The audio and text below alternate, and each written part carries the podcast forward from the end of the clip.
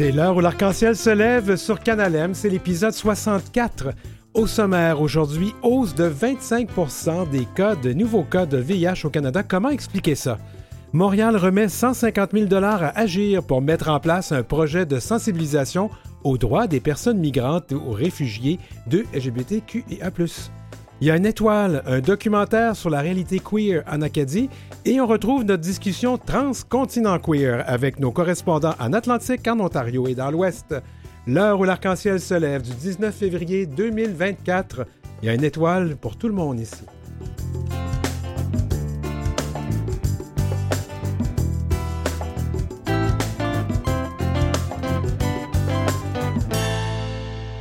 Vous écoutez L'heure où l'arc-en-ciel se lève avec Denis Martin Chabot. Allô tout le monde. Allô tout le monde. L'épidémie du VIH connaît une recrudescence au Canada alors qu'une hausse alarmante de 24,9% des cas a été signalée à travers le pays en 2022, selon la Fondation canadienne pour la recherche sur le sida.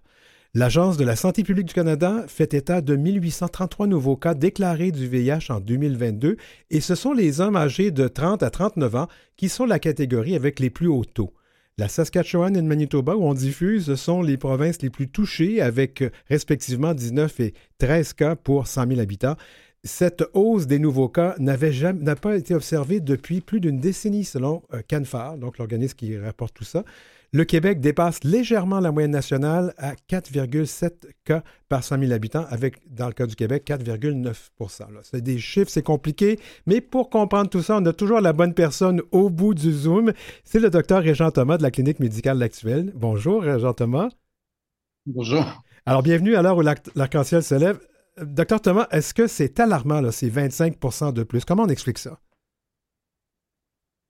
Ben, il y a plusieurs explications. Il y en a qui disent ben, pendant la, pandémie, peut-être que euh, euh, il y a eu une baisse des ITS ou du VIH, puis qu'après la pandémie, ça a augmenté, mais en même temps, on a, euh, on a peut-être sous-estimé aussi le, la diminution d'accès aux services médicaux pendant la pandémie, la diminution d'accès aux tests de dépistage. Beaucoup de cliniques, même dans le village, étaient fermées. Nous, on n'avait pas fermé à l'actuel. Et on a vu, euh, c'est assez étrange, mais on a vu euh, beaucoup une augmentation des ITS de façon importante pendant la pandémie chez nous. C'est sûr qu'on était une des seules cliniques ouvertes. Alors, est-ce que les gens venaient plus, plus chez nous? Mais il n'y avait pas juste ça.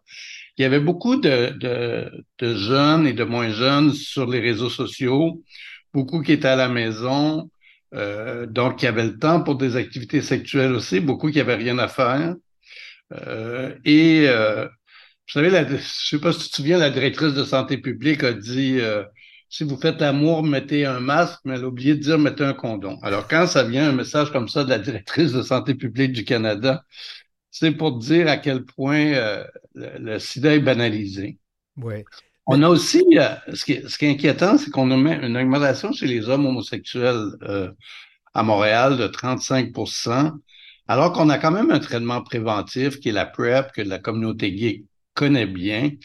Et, et ce serait pas normal. On, s'attendrait d'avoir une baisse de façon assez importante dans la communauté euh, euh, homosexuelle et même eux sont, sont touchés par cette augmentation. C'est sûr qu'on ne parle plus du sida, Denis. Euh, vous le savez, il n'y a plus de campagne de sensibilisation, la maladie ne fait plus peur, ce n'est pas une maladie mortelle. Chez les jeunes, on en parle très, très peu. Donc, si, vous savez, on fait encore la lutte au tabagisme, hein? Pourtant, c'est bien connu. Euh, tout le monde sait que fumer, c'est dangereux, mais on continue de faire de l'éducation là-dessus. Alors, tant qu'on ne fait pas d'éducation, à l'époque, les gens se protégeaient parce qu'ils avaient peur du sida, la maladie. Ça avait diminué les ITS de façon générale. Et là, on parle du VIH aujourd'hui, mais je, vais vous donner un exemple qui, est sorti euh, euh, le lendemain de, cette statistique-là sur le sida, sur la syphilis. Au Canada, il y a une augmentation de 73% des cas de syphilis dans les dernières années, une augmentation de 773% chez les femmes, et il y a 117 enfants qui sont nés au Canada avec la syphilis.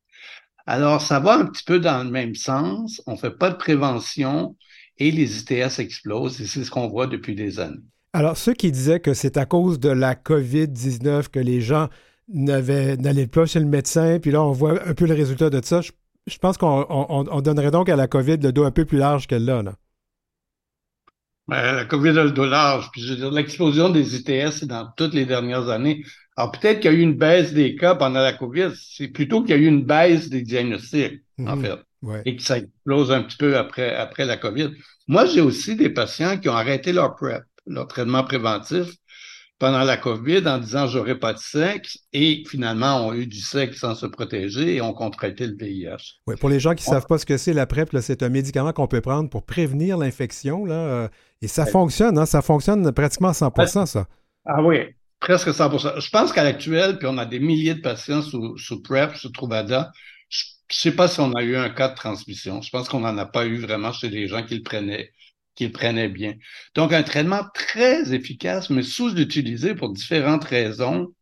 Euh, à Vancouver, il est gratuit. Euh, au Québec, il n'est pas gratuit. Il est remboursé par la RAMQ, mais pour certaines personnes, euh, 95 dollars par mois, c'est beaucoup, particulièrement les jeunes.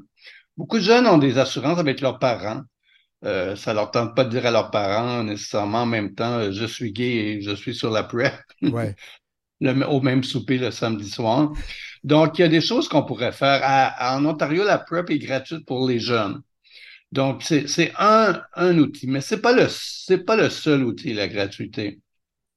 50% de nos patients qui viennent à l'actuel, euh, Denis, pour la PrEP, ont un médecin de famille ailleurs qu'à l'actuel.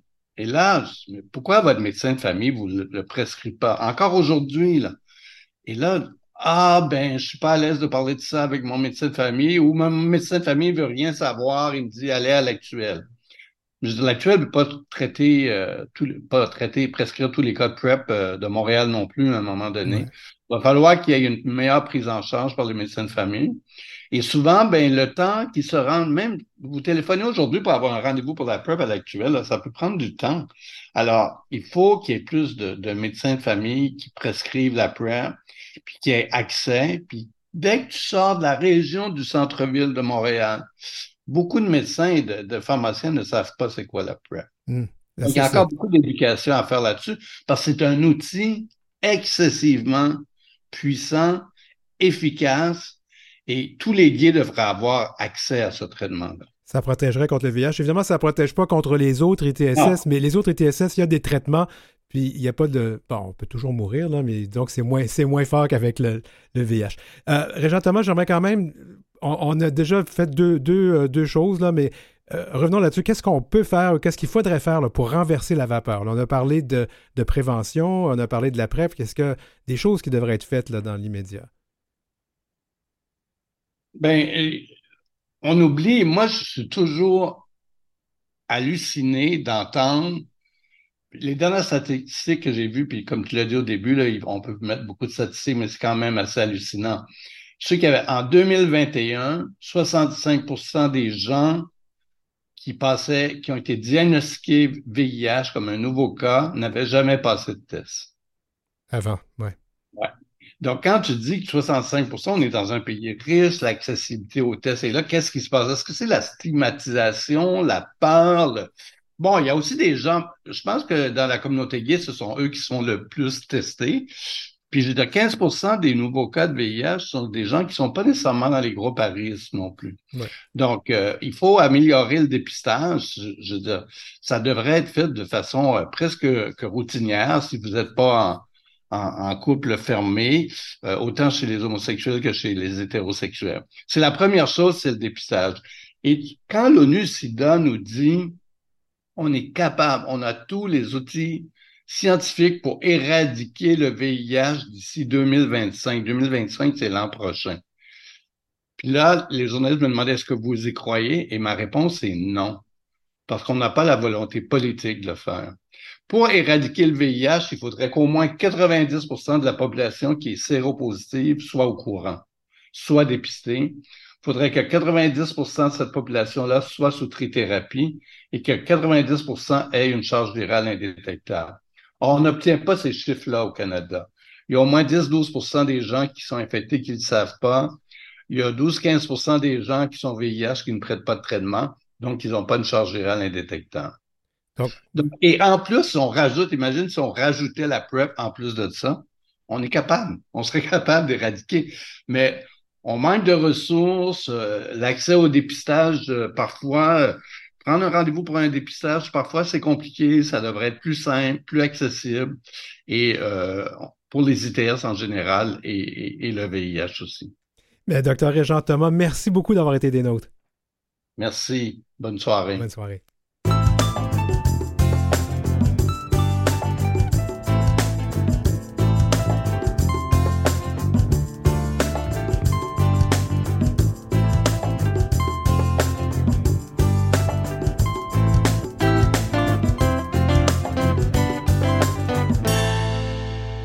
L'arc-en-ciel se lève avec Denis Martin Chabot.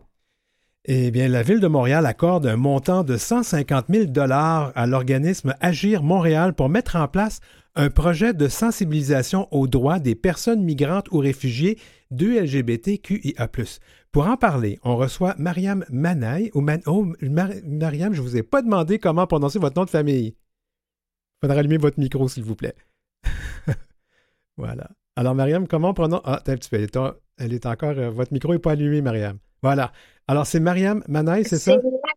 Manaï, je suis désolé. Alors, directrice, co-directrice générale d'Agir. Bienvenue à l'émission euh, où l'heure où l'arc-en-ciel se lève, Mariam.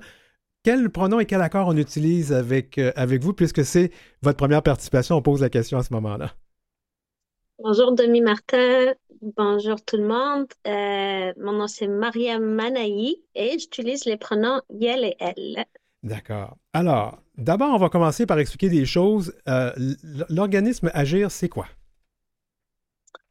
Euh, l'organisme Agir est une organisation à but non lucratif euh, par et pour les personnes LGBTQ migrantes. Et on est situé à Montréal. On travaille sur le, le Grand Montréal, principalement, au Québec aussi, au besoin. Et euh, nos services, en fait, euh, sont offerts euh, aux personnes LGBTQ migrantes avec les différents statuts migratoires. donc, on a un premier volet de soutien. On, on, offre du soutien pour des personnes, donc services de soutien individuel et des groupes de soutien selon les besoins des groupes qui sollicitent nos services. On offre aussi des activités Mhm. Donc, euh, selon l'intérêt de nos membres, selon la saison, selon les besoins, etc. Et euh, nous offrons aussi euh, des services en termes d'éducation publique, donc quelles que soient des formations, des présentations publiques, des conférences, etc. Et en fait, Agir, c'est le seul organisme par et pour les personnes LGBTQ+, migrantes au Québec. Alors, la Ville de Montréal vient de vous accorder un montant de 150 000 pour mettre en place un projet de mhm. sensibilisation aux droits des personnes migrantes ou réfugiés euh, du LGBTQIA+. De quoi s'agit-il exactement là?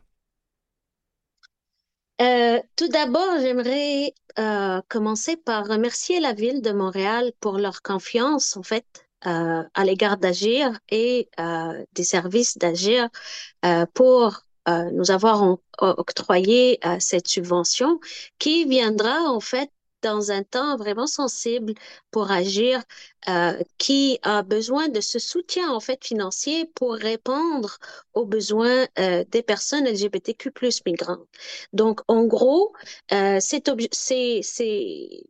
ce ce projet, en fait, pour lequel on a eu euh, la subvention, il a pour objectif de mieux répondre aux besoins des personnes LGBTQ+, migrantes et réfugiées, jeunes de 30 ans et moins, à travers la sensibilisation à la connaissance de leurs droits, dans une perspective anti-oppressive, antiraciste et intersectionnelle. Donc, cette formation-là ou ce projet-là s'adresse-t-il d'abord et avant tout aux personnes euh, réfugiés ou migrantes LGBT ou aux personnes qui les accueillent?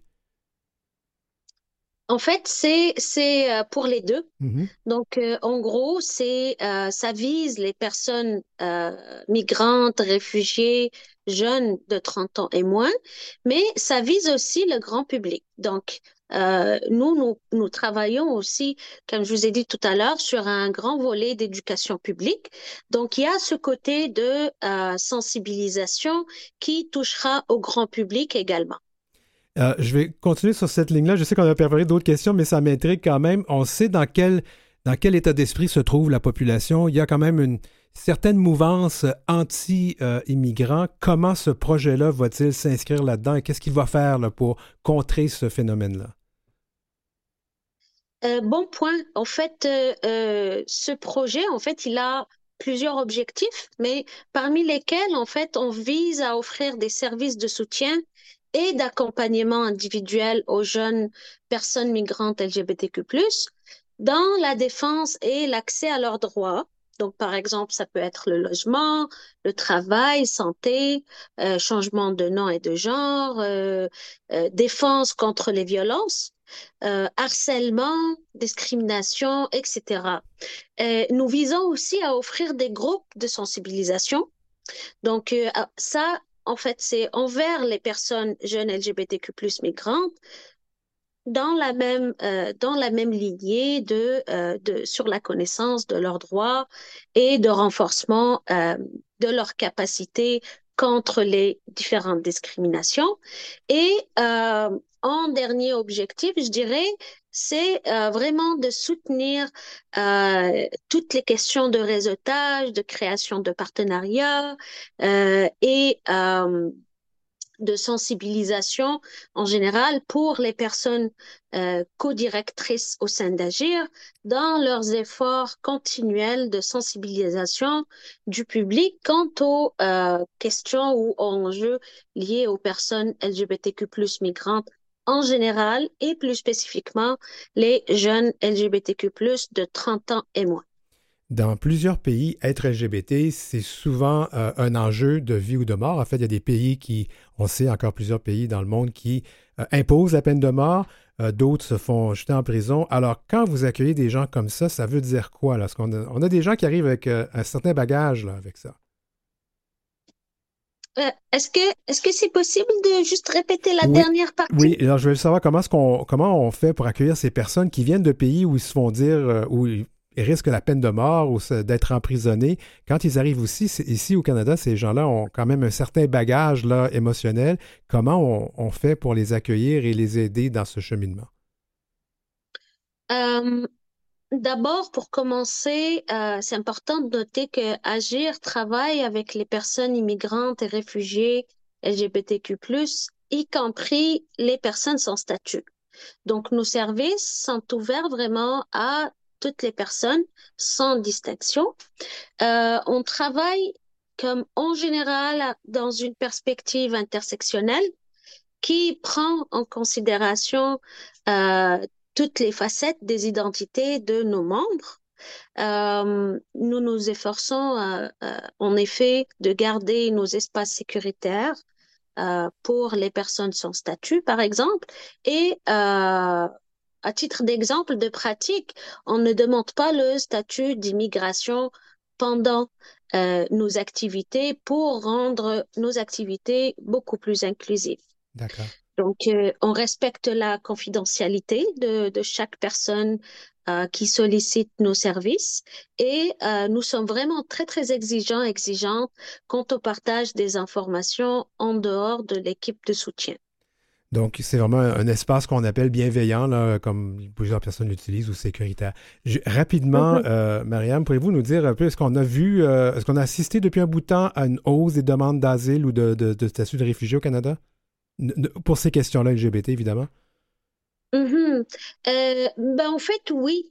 Oui, il y a, une augmentation, même si avec le Covid, on a, on a pensé que euh, les chiffres vont diminuer, euh, mais non. Donc, euh, les chiffres ont, augmenté, puis ça continue à augmenter, en fait, après l'ouverture des frontières et après le Covid.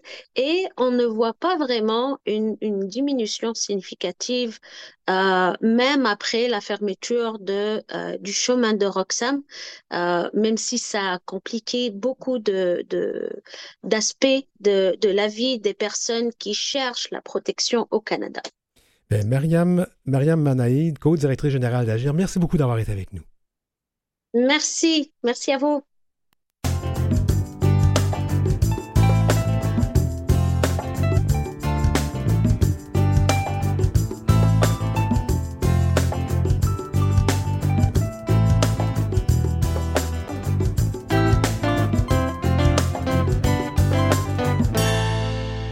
Écoutez L'heure où l'arc-en-ciel se lève avec Denis Martin Chabot. L'Acadie queer, ça existe-tu? Ben ça, c'est la question que s'est posée Julien Cadieux dans son documentaire Il y a une étoile. Ce documentaire est présenté dans le cadre des rendez-vous Québec Cinéma qui se déroulent présentement à Montréal. Bienvenue à l'heure où l'arc-en-ciel se lève, Julien. Merci, Denis. Alors, on utilise quel, quels accords et quels pronoms avec toi? Euh, tu peux utiliser le il ou le yel. Parfait. Alors, sans trop divulgacher, que raconte ton documentaire? Ben, en fait, c'est la quête euh, de Samuel Leblanc, qui est un jeune homme trans euh, au secondaire. Et avec son groupe de musique, il part un peu à la rencontre de, de l'Acadie queer, en se demandant si on peut concilier son identité culturelle avec son identité queer.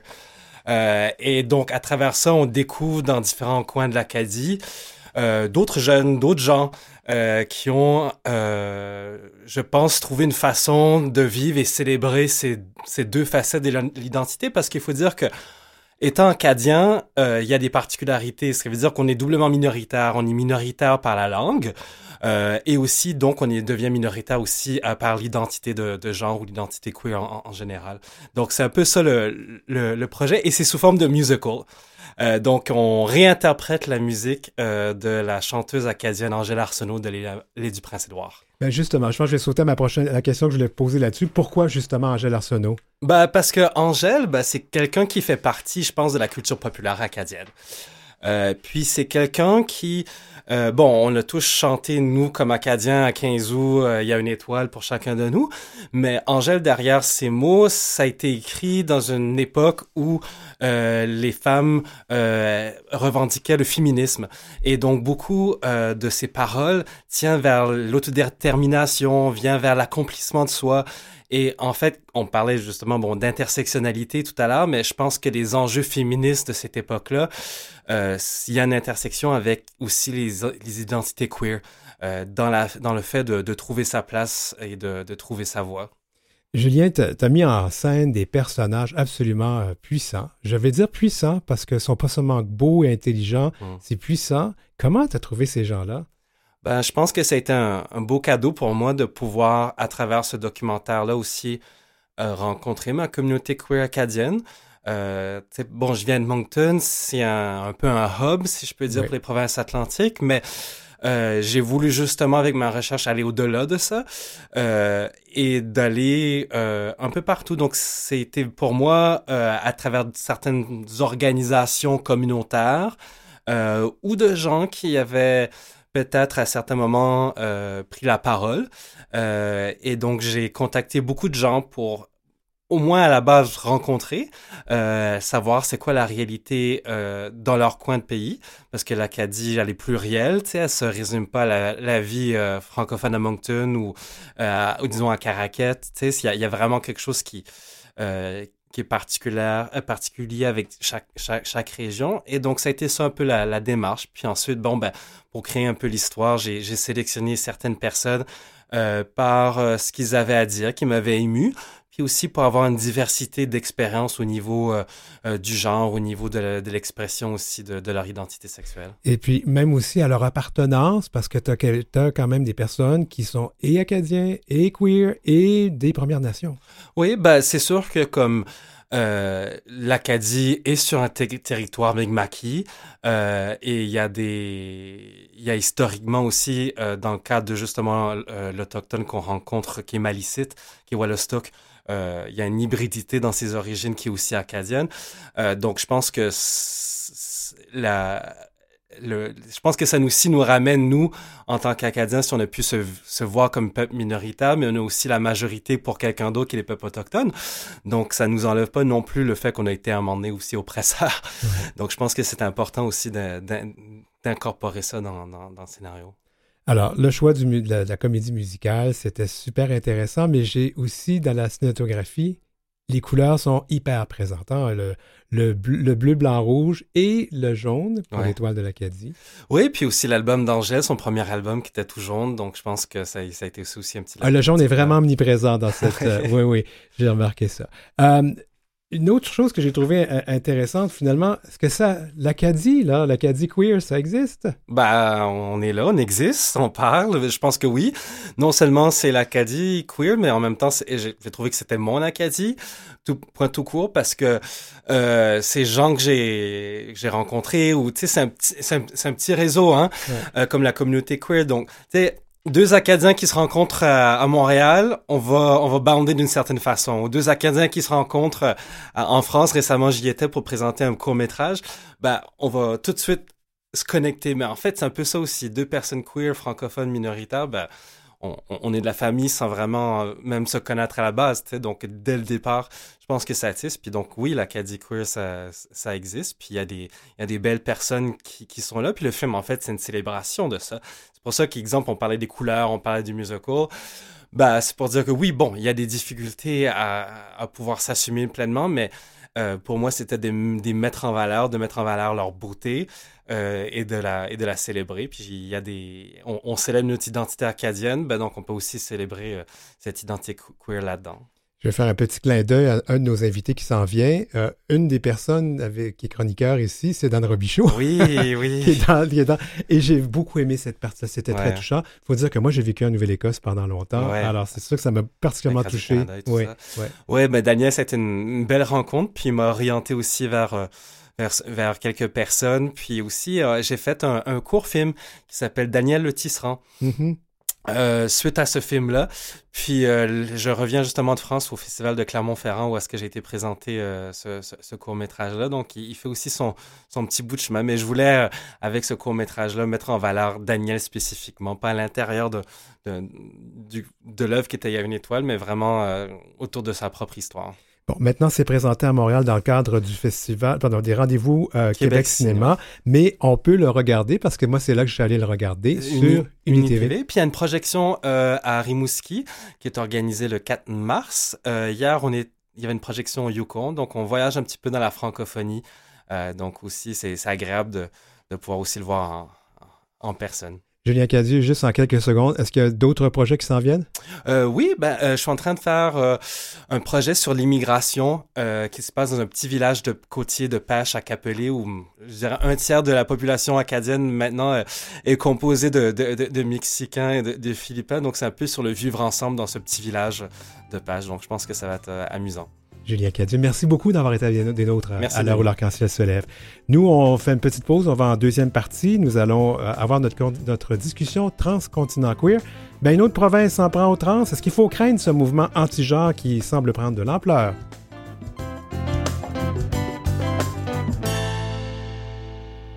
Écoutez L'heure où l'arc-en-ciel se lève avec Denis Martin Chabot. Eh bien, cette deuxième partie d'émission, c'est on va parler du mouvement anti-genre qui prend de l'ampleur, pour ne pas dire euh, même qui commence à être un peu violent. Et l'intimidation, est-ce qu'on en fait assez pour lutter contre ce fléau? C'est à la chronique Transcontinent Queer. Transcontinent Queer. Enjeux et réalité queer d'un océan à l'autre. Alors, c'est au tour de l'Alberta hein, à faire ce pas en avant euh, contre les personnes queer. Et on se pose des questions, là, savoir euh, où est-ce que ça va aller tout ça. Et on va en discuter avec euh, nos participants, participantes à notre Transcontinent Queer. Vous le savez, c'est notre discussion mensuelle sur les enjeux et réalités queer d'un bout à du Canada. Donc, on reçoit, je vais les présenter, Roseva Ford-Jenkins, qui est à Edmonton, on reçoit aussi euh, Dan Robichaud qui est à Clare, en Nouvelle-Écosse, et Arnaud Baudry qui est à Toronto, et son C, c'est en Ontario. Salut vous, deux, vous trois! Bonjour. Bonjour, bonjour. Alors justement, donc c'est l'Alberta et sa première ministre Danielle Smith qui décide de s'attaquer aux minorités trans. Roséva, je pense que ça se passe dans ta province. Peux-tu nous résumer un peu ce qu'elle propose de faire? Oui, donc malheureusement, c'est euh, très, très proche pour moi en étant quelqu'un qui euh, vit en Alberta. Donc, je dirais, euh, elle a fait, Danielle Smith, elle a fait 10 propositions, puis je dirais dans, dans trois catégories d'éducation, de santé et de sport.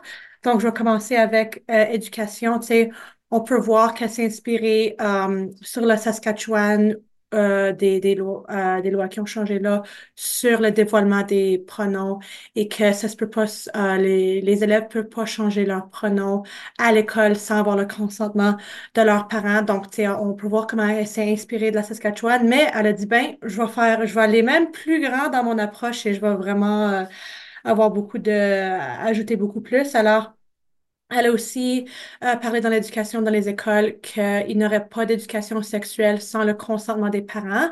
Donc, comme ça l'est maintenant avec l'éducation sexuelle, c'est que les parents peuvent dire non que leurs élèves, que leurs euh, enfants ne sont pas éduqués dans l'éducation sexuelle, mais maintenant, il faudrait avoir le, le consentement des parents pour euh, enseigner l'éducation sexuelle à l'école.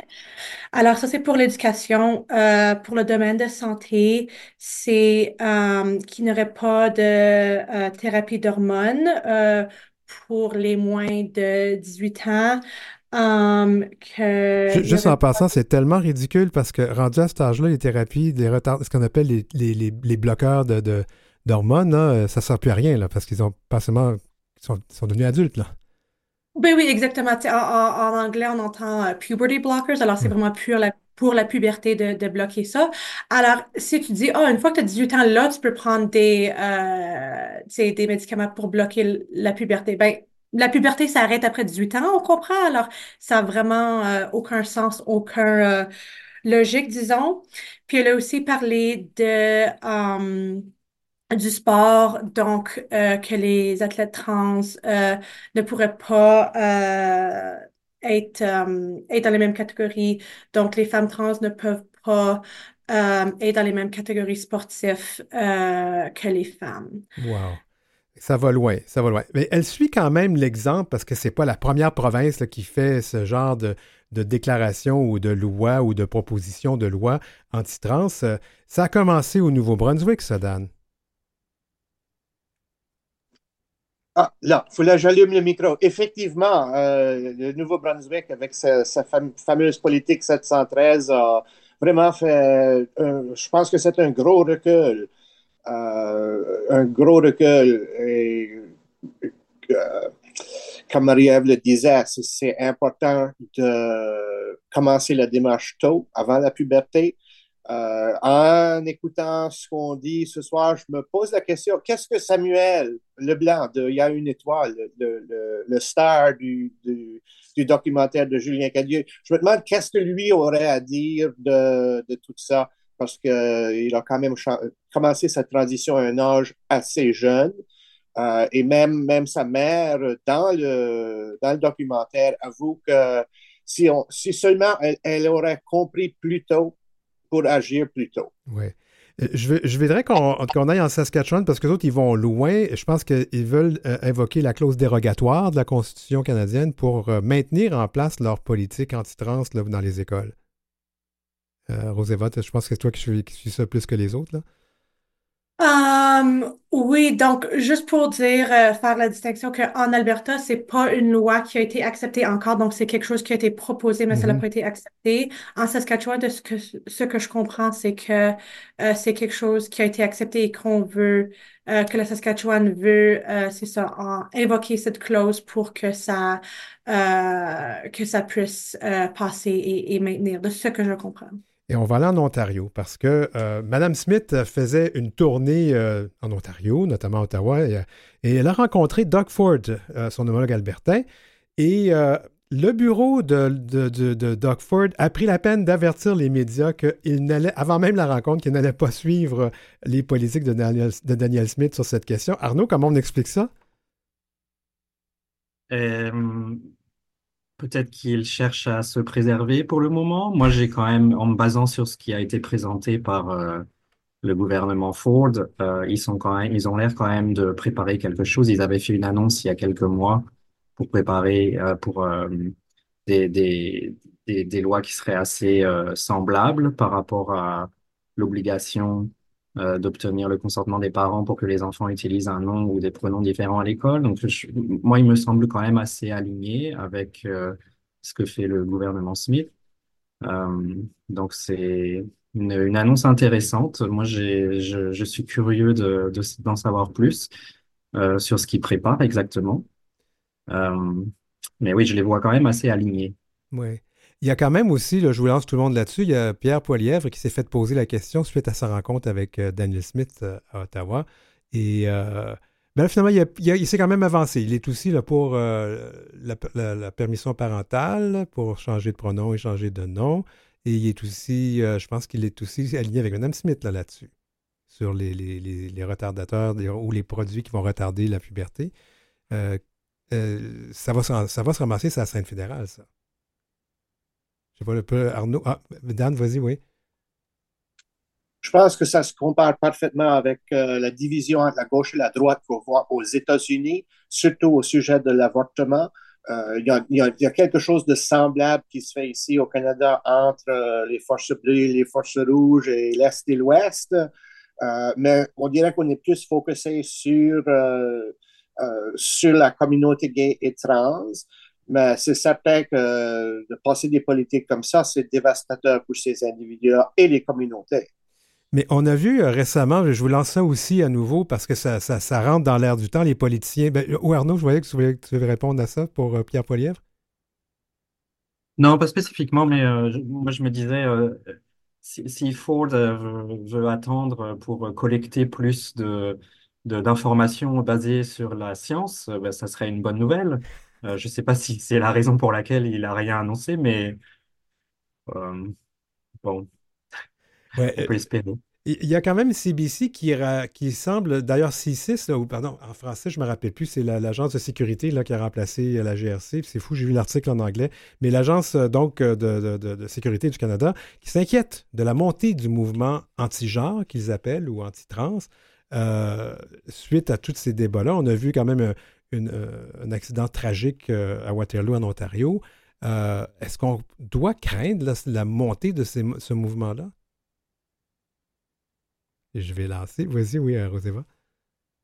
Oui, moi je dirais oui, c'est quelque chose que tu sais, euh, dans notre communauté, on sait qu'on a tout le temps euh, subi. C'est, je pense que quelqu'un qui fait partie de la communauté, on sait que la, violence, ça fait partie de nos vies, malheureusement. Um, de um, les personnes qu'on voit qui ne conforment pas au genre et le plus que les personnes ne conforment pas au genre, tu sais, je pense que c'est vraiment de la mécompréhension, les personnes qui comprennent pas, ah, moi, c'est quelqu'un qui a dans leurs idées voit juste hommes et femmes et voit quelqu'un qui ne rentre pas dans leurs idées de c'est quoi hommes et femmes. Et au lieu d'être curieux puis se dire, oh, ben, qu'est-ce que ça veut dire pour cette personne? On voit souvent que la réaction, c'est l'intolérance, c'est la violence. Et euh, je suis certaine avec, um, on voit que c'est euh, les lois proposées, ça donne euh, la légitimité à ces personnes qui réagissent avec euh, la, la, violence et la haine. Et c'est les, c'est les, les, politiciens qui, qui, qui les légitimisent et disent c'est correct de ne pas comprendre et c'est correct de, de réagir de façon violente. J'ai vu que Dante a levé la main, vas-y. Ben oui, effectivement, moi, ça que je vois dans ça, c'est quand, quand ça devient politique, et quand ça vient la campagne euh, politique de juste être de l'attaque constante, je crois que ça envoie vraiment un message que même si on a des droits de minoritaires protégés, dans le fond, ils ne seront point respectés. Euh, puis je trouve que c'est dangereux et alarmant que ce soit des campagnes politiques à l'attaque de, gens. Euh, déjà, c'est déplorable que c'est des campagnes politiques euh, assez personnelles entre politiciens, mais que ce soit contre des, segments minoritaires de la communauté comme ça, c'est vraiment, c'est vraiment à dire que les droits minoritaires ne vont pas être respectés dans le futur, peut-être même dans le présent. Et je te laisse la parole, Arnaud, vas-y. Moi, cette annonce du service de, de, renseignement de sécurité, elle m'a pas vraiment surprise en fait, quand on voit comment tous les mouvements euh, extrémistes, les mouvements dits anti-genre euh, s'organisent depuis, depuis toujours en fait, mais là spécifiquement depuis plusieurs mois, euh, en organisant des manifestations, etc. Et vraiment en faisant des démonstrations de, de haine et de violence c'est pas une surprise de voir que, ce risque euh, soit identifié. Il existe, il est là, et on a toujours été confronté à ça, et on doit vivre avec. Et en fait, ça vise à nous, à nous, à nous faire taire, à nous, à nous effacer, euh, encore une fois, effacer nos vies, effacer nos identités. Alors, moi, j'ai envie de dire par rapport à ça, ben, restons, euh, restons fermes dans nos fiertés, dans qui nous sommes, continuons à nous célébrer et aussi à communiquer, à démystifier euh, et à dialoguer en fait avec ces personnes qui euh, visiblement sont motivées par des par, des incompréhensions en fait, par de la haine. Je pense qu'on a besoin de plus de dialogue, on a besoin de plus de sensibilisation euh, pour pour réhumaniser, parce que les personnes de nos communautés ont continuent à être déshumanisées. On demande pas grand-chose au final, on demande le respect, d'être vu comme des personnes. On on demande pas à être aimé par les personnes euh, de, tous les spectres euh, politiques, simplement d'être respecté dans notre intégrité physique et dans notre euh, dans notre humanité, c'est tout. Et je voudrais juste lancer une dernière petite question là-dessus. Au-delà de la violence qu'on pourrait suivre et de l'intimidation que soulève Arnaud, puis merci de m'avoir corrigé sur le SCRS. Alors, au-delà de tout ça, il y a pour les jeunes personnes qui vivent euh, la dysphorie de genre, puis là, on va parler des plus jeunes, mais même les plus vieilles personnes aussi vivent ça. C'est qu'est-ce qu'on doit, qu'est-ce que ces personnes-là, euh, comment elles vont vivre ça? Parce que là, on, envoie vraiment un message haineux, là. Ah, je vais. Vas-y, euh, vas-y, ouais. Oui, ben, euh, tu sais, nous autres en Alberta, au moins, il y a des manifestations qui s'organisent et on voit, tu sais, c'est vraiment des jeunes personnes qui prennent la charge, qui se manifestent. Et tu sais, je suis vraiment euh, contente que quand on voit euh, ceci, on voit les jeunes qui sont là, mais aussi, tu sais, je pense aux jeunes qui ne peuvent pas être là. Tu sais, Euh, peut-être qu'ils veulent être là, mais c'est pas, euh, tu sais, quelque chose qu'ils ont euh, le droit de faire. C'est pas sécuritaire pour eux de faire. Donc, je pense que c'est vraiment euh, pour ces jeunes personnes-là, leur aider avec les ressources. Euh, moi, justement, à Edmonton, on a euh, un, un organisme au- auquel euh, les jeunes qui cherchent pour faire de la compression de leur poitrine, ils peuvent y aller. Il y a un échange pour ces vêtements. Alors, tu sais, j'aide ces jeunes-là à trouver des places où est-ce qu'ils peuvent trouver des, des, des, des produits qui vont leur aider avec leur dysphorie de genre. Alors, tu sais, de vraiment être là, soutenir les jeunes. Euh, euh, peut-être qu'il va y avoir des règlements sur comment on peut appeler les, les jeunes euh, plus tard, mais au moins pour l'instant, on sait qu'en Alberta, les lois sont pas passées encore. Et on voit dans euh, la recherche pour la santé mentale de simplement quand un jeune à des personnes, des adultes dans leur vie qui leur euh, utilisent le bon nom, le bon pronom pour eux, ça baisse le taux de suicidalité jusqu'à 50%. Alors vraiment, comme adulte qui est autour des jeunes, c'est de leur supporter, de dire, tu sais, je suis avec toi, je suis quelqu'un avec qui tu, es en sécurité. Ceci peut vraiment euh, tout faire la différence pour un jeune. Alors c'est ça que euh, je dirais. Un autre petit tour de tête, peut-être Arnaud, sur cette question-là, les, conséquences que tout ça, ce débat-là, peuvent avoir sur les, personnes qui vivent la dysphorie de genre? Ben, clairement, les conséquences sont désastreuses. Déjà, euh, euh, on vit dans une société qui fait qu'on grandit euh, en se disant qu'on n'est pas normal et qu'il y a des choses qui vont pas avec nous. Donc, comment est-ce qu'on peut euh, imaginer qu'en mettant en place des, lois qui vont rendre les choses encore plus difficiles pour, euh, pour les personnes trans ou de genre non conforme, euh, ça va pas améliorer les choses, clairement. Et en fait, c'est inquiétant dans ce contexte où il y a les services secrets qui nous disent il y a des risques réels de violence extrême. Et en même temps, il y a des gouvernements qui vont d'une certaine manière, euh, directement ou indirectement, euh, valider une approche qui est anti, anti-LGBT, une, une approche en fait qui va contribuer à venir alimenter d'une certaine manière la violence.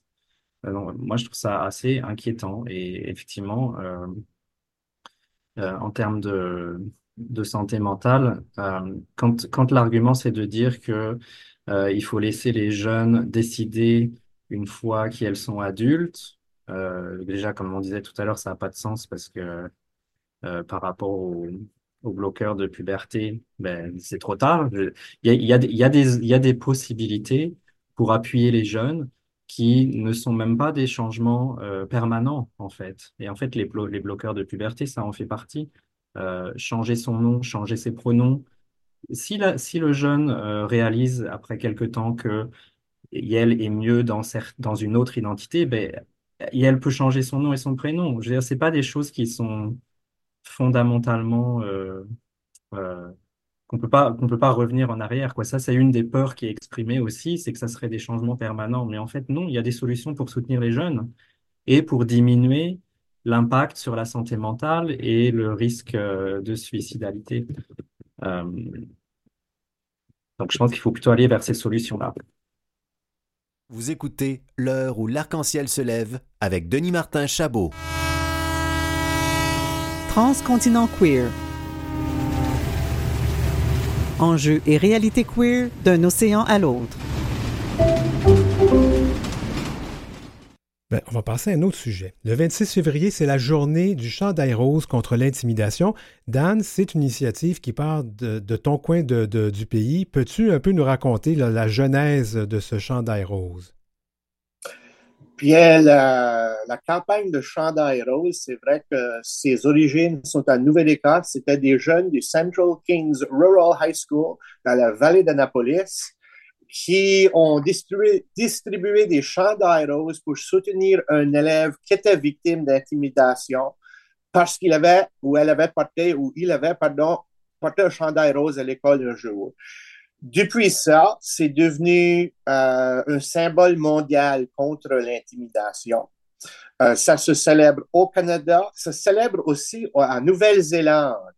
Euh, ce que je trouve intéressant parce qu'ici, à Nouvelle-Écosse, on se compare souvent avec la Nouvelle-Zélande en, tant que la, géographie la topographie, mais c'est intéressant que le culturel se rejoint aussi. Et ça va, ça a commencé, je pense, en 2007, 2008, 2007, je pense. Mm. Et c'était ça à la base, c'était pour, je pense que ça allait juste être une une journée dans une école euh, secondaire et puis maintenant c'est un brand euh, euh, mondial. Roseva, tu avais quelque chose à ajouter là-dessus?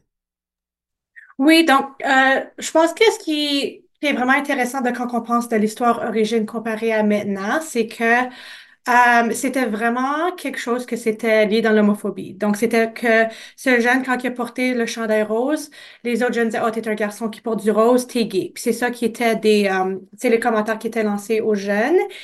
Et quand euh, les, alors c'était commencé avec deux jeunes, Travis Price, puis euh, l'autre personne aussi, que eux autres qui étaient des, des élèves qui étaient au, euh, en douzième année, donc qui étaient les, les plus, plus vieux d'école, puis voyaient que ceci arrivait à un, un jeune euh, quelqu'un qui était plus jeune dans, disons, comme la septième année.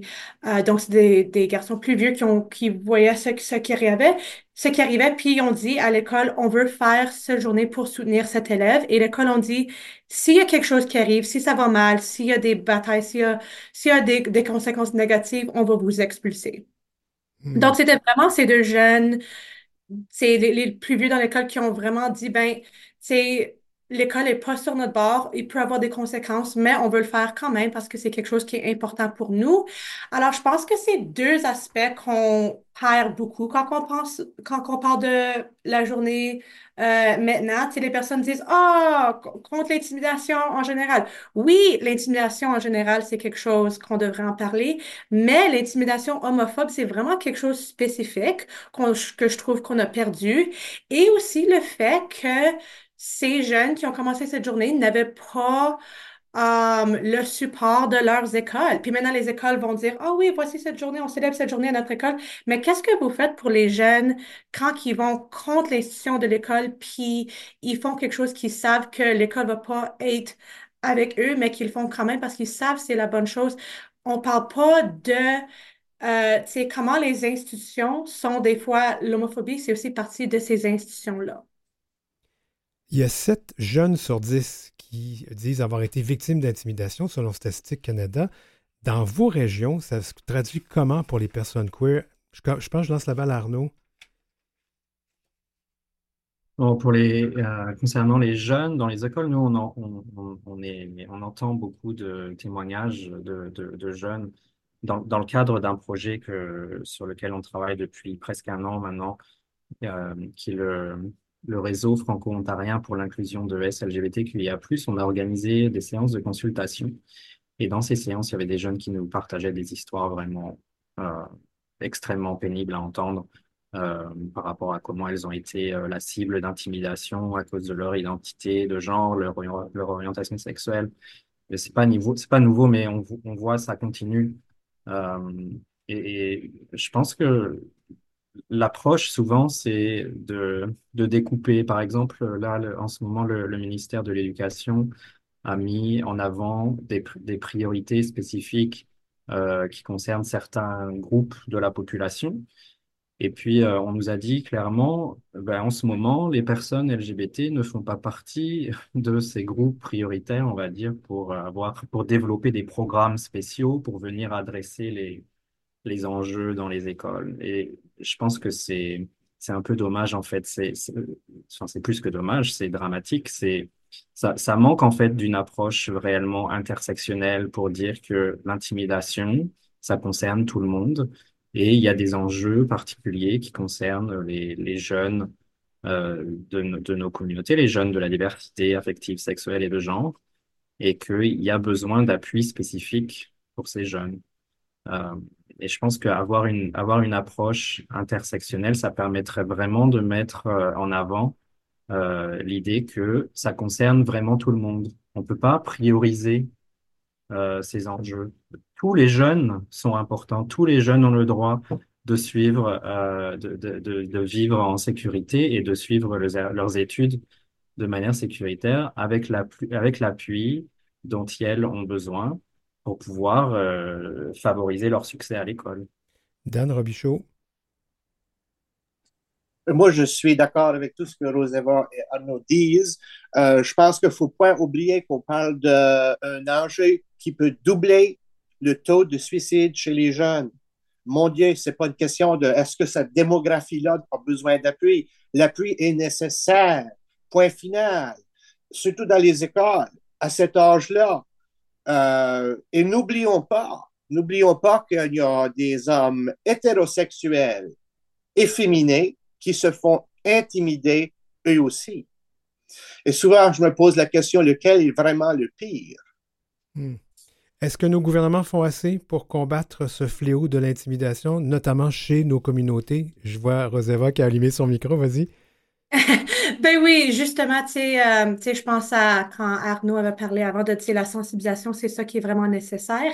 Et justement, avec les politiques que Daniel Smith a parlé, une de ces politiques sur l'éducation, c'était que les groupes euh, qui font, qui parlent de l'identité de genre, euh, n'auraient pas le droit de présenter dans les écoles euh, sans qu'avoir le gouvernement albertain qui euh, approuverait euh, ce qui est dit. Et moi, justement, en quelqu'un qui travaille pour le comité franco-queer de l'Ouest, et un de nos enjeux, c'est justement faire de la sensibilisation dans les écoles on n'a jamais été consulté sur ce que une, approbation de le gouvernement, de quoi ça, comment ça se déroulerait. Euh, alors, c'est nous autres aussi, on n'a aucune idée de ce comment, euh, c'est quoi euh, le processus qui, qui est décrit.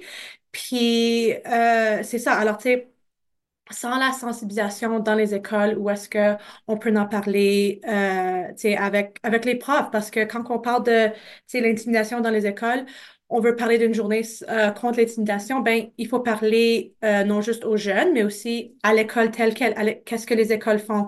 Qu'est-ce que euh, le conseil scolaire et les entités plus larges qui encadrent les écoles, qu'est-ce qu'ils font contre l'intimidation. Je pense que c'est quelque chose qu'il faut aller beaucoup plus profond sur la structure et non seulement le, tu sais, euh, un à un avec les élèves. Alors, surtout quand on voit la structure, par exemple, de le gouvernement albertain qui, euh, eux autres, c'est on pourrait dire lancer une campagne d'intimidation euh, contre les jeunes trans, euh, ça, ça donne vraiment pas un bon message. Euh, sur comment on peut protéger les jeunes quand la structure du gouvernement n'est pas sur leur côté. Je peux donner 15 secondes à chacun des deux, ou si peut-être à 30 secondes, mais on, arrive à la fin. Euh, vas-y tout de suite, euh, oui, Dan. Euh, moi, ce que je vois là, surtout quand c'est l'appui des gouvernements, c'est de l'intimidation du gouvernement, mais est-ce que ça ne devient pas complotiste en lui-même? Parce que ce n'est pas juste l'intimidation, c'est l'intimidation avec la bénédiction du gouvernement. Oh là là. Les amis, on va devoir arrêter ici. C'était Rose Eva Fogg Jenkins à Edmonton, Dan Robichaud à Clare en Nouvelle-Écosse et Arnaud Baudry à Toronto. Merci tous les trois d'avoir participé à Transcontinent Queer pour ce mois de février. On se reparle le mois prochain. Merci. Merci, bonne journée.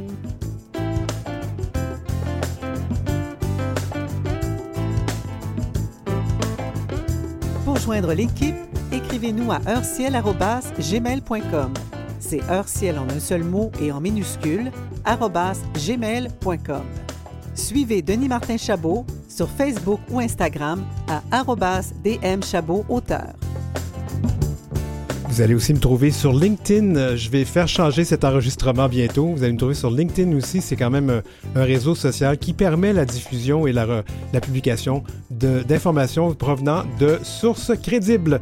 C'était l'heure où l'arc-en-ciel se lève, épisode 64 du 19 février 2024. J'aimerais remercier l'équipe de recherche Marie Massé et Godric Trobe. Merci à Maurice Bolduc à la mise en onde. Merci à Jerry Curley pour le musique thème.